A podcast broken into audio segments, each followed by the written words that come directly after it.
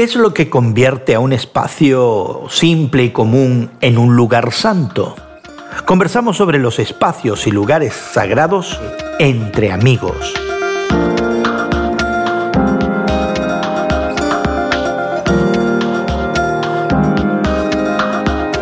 Gracias por acompañarnos entre amigos, esta conversación semanal sobre la fe cristiana y el mundo contemporáneo. Te saluda tu amigo Gerson García. Hoy conversamos sobre el valor que algunos arquitectos contemporáneos dan a formas geométricas que consideran misteriosas, esotéricas e incluso mágicas. Tan solo pensar en las pirámides y la creencia de que tienen poderes especiales. Pero antes te invitamos a suscribirte a este podcast que encontrarás en tu plataforma de podcast favorita. Nuestro podcast expande la conversación y te ofrece enlaces a los recursos que la facilitan hoy. Encuéntralo como Entre Amigos con Gerson García en Apple, Google, Spotify o en cualquier lugar donde consigas tus podcasts. Suscríbete hoy mismo.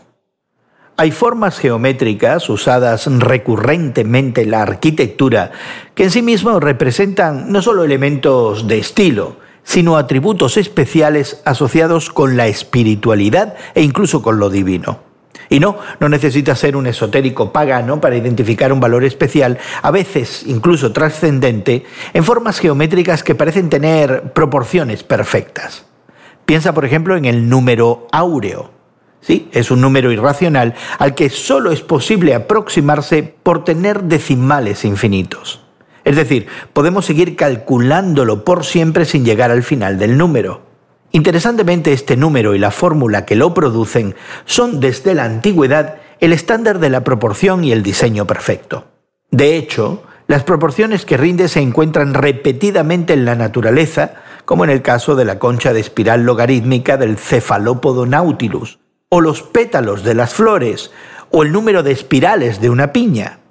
Así que no es de extrañar que a ese número áureo también se le conozca como el número de Dios o la proporción divina. Y por cierto, también lo encontramos en las proporciones de la Gran Pirámide de Giza.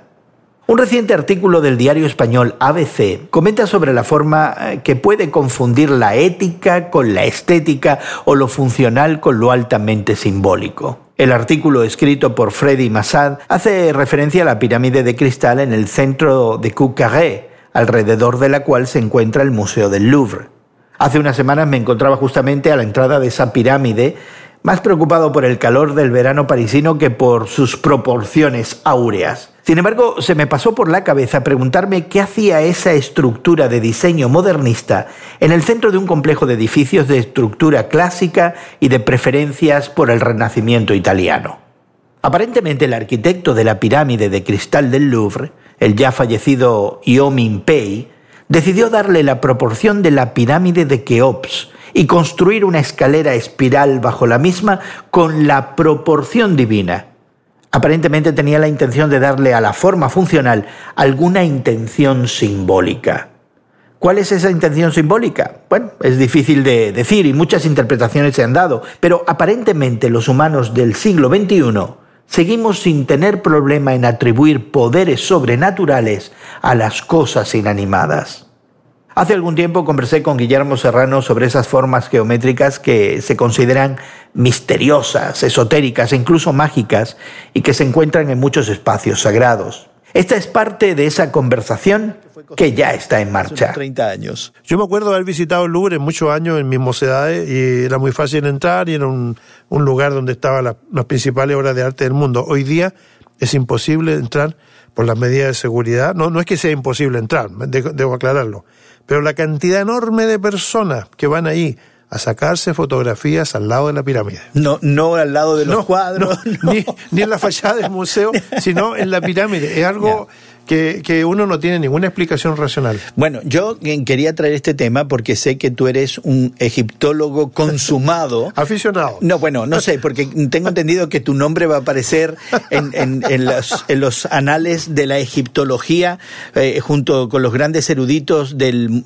Instituto Oriental de la Universidad de Chicago. Tengo una, tengo una anécdota muy buena porque tuve la oportunidad de visitar eh, Egipto en una cuestión de un viaje profesional con otros colegas.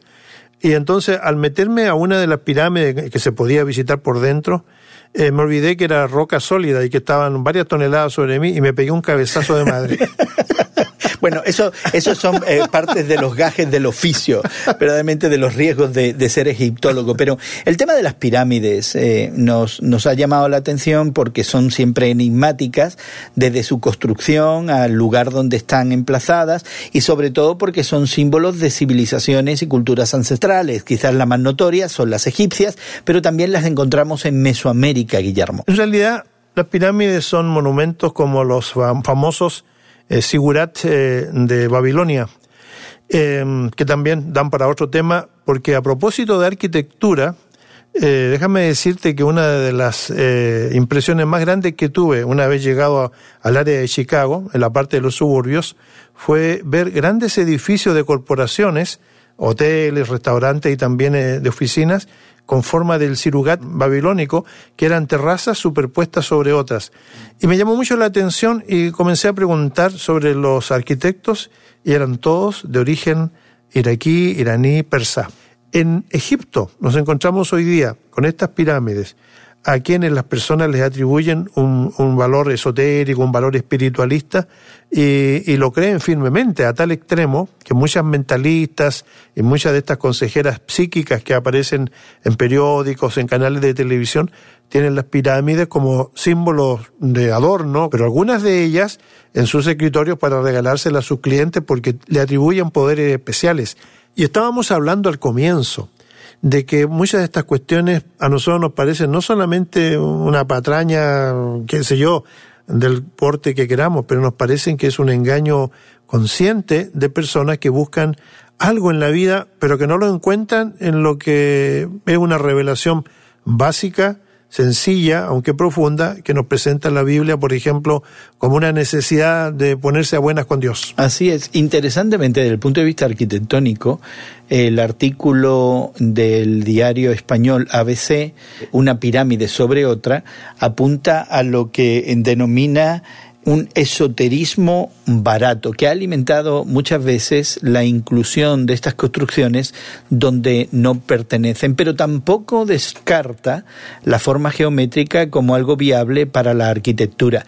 Pero el hecho de que atribuyamos valor esotérico, valor espiritual, eh, valor sagrado a formas geométricas, a objetos, a edificios, no es solamente patrimonio de los egipcios de los persas con el sigurat o de los mayas en Mesoamérica, eh, parece que es patrimonio de, de la humanidad. De hecho, en la tradición cristiana, tenemos mucho de eso, donde pensamos que ciertos espacios, ciertos objetos, ciertas prácticas tienen valor sagrado. Hay un episodio en Seinfeld, una, eh, un tipo de comedia que apareció en la televisión americana muy famoso y que se entrenó a nivel mundial, traducido a varios idiomas, donde aparece un, un curandero porque uno de los protagonistas de la serie, George Constanza, tiene un terrible dolor de cabeza y se siente mal y tiene un poco de fiebre.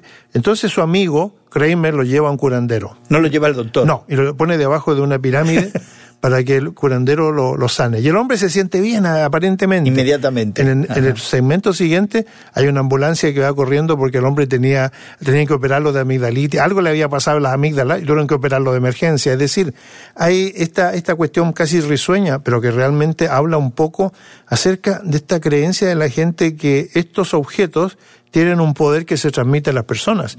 Y en realidad ese es el gran problema que tenemos hoy día con, con este tipo de creencias que no son patrimonio de una religión en forma específica, ni de un credo, ni de una institución.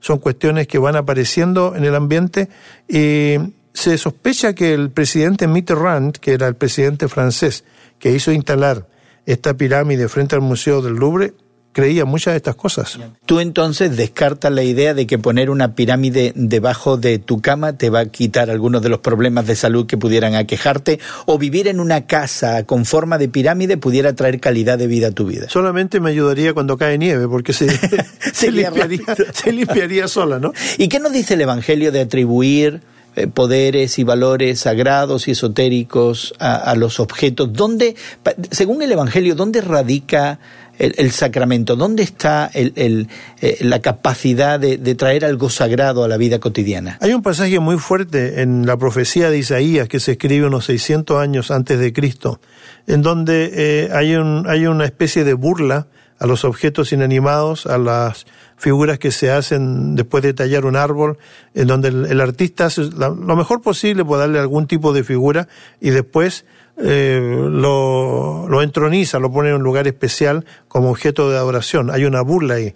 Pero en la Biblia también se habla de que Dios es espíritu, que nosotros no podemos eh, pretender hacer una figura del, del Creador porque éste es espiritual y por lo tanto la adoración, la veneración, el respeto, la sumisión, el acercamiento a este creador tiene que ser también de una forma espiritual, no física, porque tal eh, asociación no existe en la Biblia.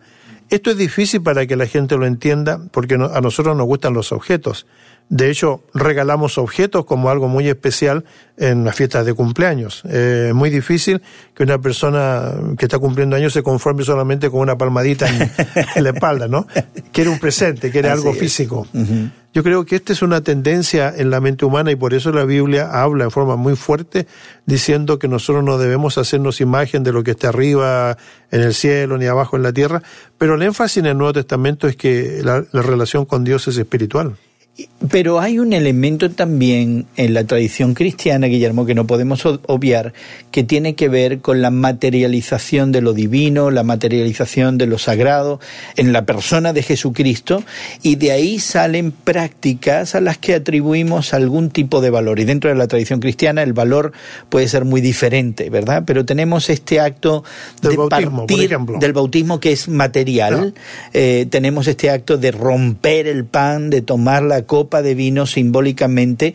Cada tradición le da un valor, pero eh, creo que el cristianismo, a diferencia de otras religiones místicas y esotéricas, concretiza la presencia de lo divino en el mundo a través de Jesucristo y eso sigue siendo un gran escándalo para, para muchos que, que, ven el tema de lo espiritual totalmente desconectado del, del universo material. En el mundo del Imperio Romano ya se acusaba a los cristianos de ser eh, un poco como, como caníbales, porque se anunciaba que en, en sus ceremonias secretas los cristianos anunciaban que tenían que comer un cuerpo, beber una sangre, digamos sin entender que todo era una cuestión de tipo simbólica, que para los cristianos tenía valor, como era el partimiento del pan, el beber la copa del vino. Entonces ya desde esa época hay un mal entendimiento de algunas prácticas cristianas, porque la celebración del, de la Santa Cena, de bautismo, son cuestiones simbólicas que le dan unidad al sentido de la Iglesia que es universal y que está a través del tiempo y que ha existido a través de los milenios. Y pudiéramos decir, Guillermo, y quizás tú como, no solamente como egiptólogo, pero sobre todo como teólogo, pudiéramos decir que el acto sacramental definitivo es la persona de Jesucristo y que de ahí deriva todo lo que viene de la deidad en términos de lo sagrado. Bueno, Jesucristo lo declaró y esto causó un escándalo en los que lo oían cuando dijo yo he venido de arriba, ¿verdad?, para enseñar, para declarar todo lo que el Padre me ha entregado. Pero entonces agrega en otra parte del Evangelio una cuestión muy dura. Ustedes como son terrenales no lo pueden entender. y así estamos, así nos Entonces, así estamos eh, tratando de entender lo que dice la Biblia y también anteponerlo a estas prácticas que son tan raras, pero que existen en un tiempo tan moderno como este. Y así concluyó nuestra conversación sobre la tendencia de atribuir poderes sobrenaturales a cosas inanimadas. Es interesante notar que los evangelios eh, lo que crea un espacio sagrado es justamente la presencia de Dios en la persona de Jesucristo. De hecho, donde sus seguidores en comunidad reconocen la presencia de Cristo, el lugar se convierte en sagrado, incluso cuando están en las mismas puertas del infierno. Queremos invitarte a que explores más de esos espacios sagrados donde encontramos formas geométricas que se consideran misteriosas e incluso mágicas y lo que el Evangelio dice al respecto. Suscríbete a este podcast que encontrarás en tu plataforma de podcast favorita. Con tu suscripción te ofrecemos recursos adicionales y la posibilidad de comentar sobre este tema haciéndonos llegar tu opinión. También tendrás acceso a nuestros archivos con otros temas y otras conversaciones. Encuéntranos como Entre Amigos con Gerson García en Spotify, Apple Podcast, Google Podcast o en cualquiera de tus plataformas de podcast favoritas. Suscríbete hoy mismo. Agradecemos a nuestros equipos técnicos en México, Brasil y Estados Unidos el trabajo que realizan para que esta conversación entre amigos llegue hasta ti. También nuestra gratitud asimismo para Guillermo que nos da de su tiempo gentilmente. Y tu amigo Gerson García se despide de ti hasta otro momento en el que nos unamos a conversar entre amigos.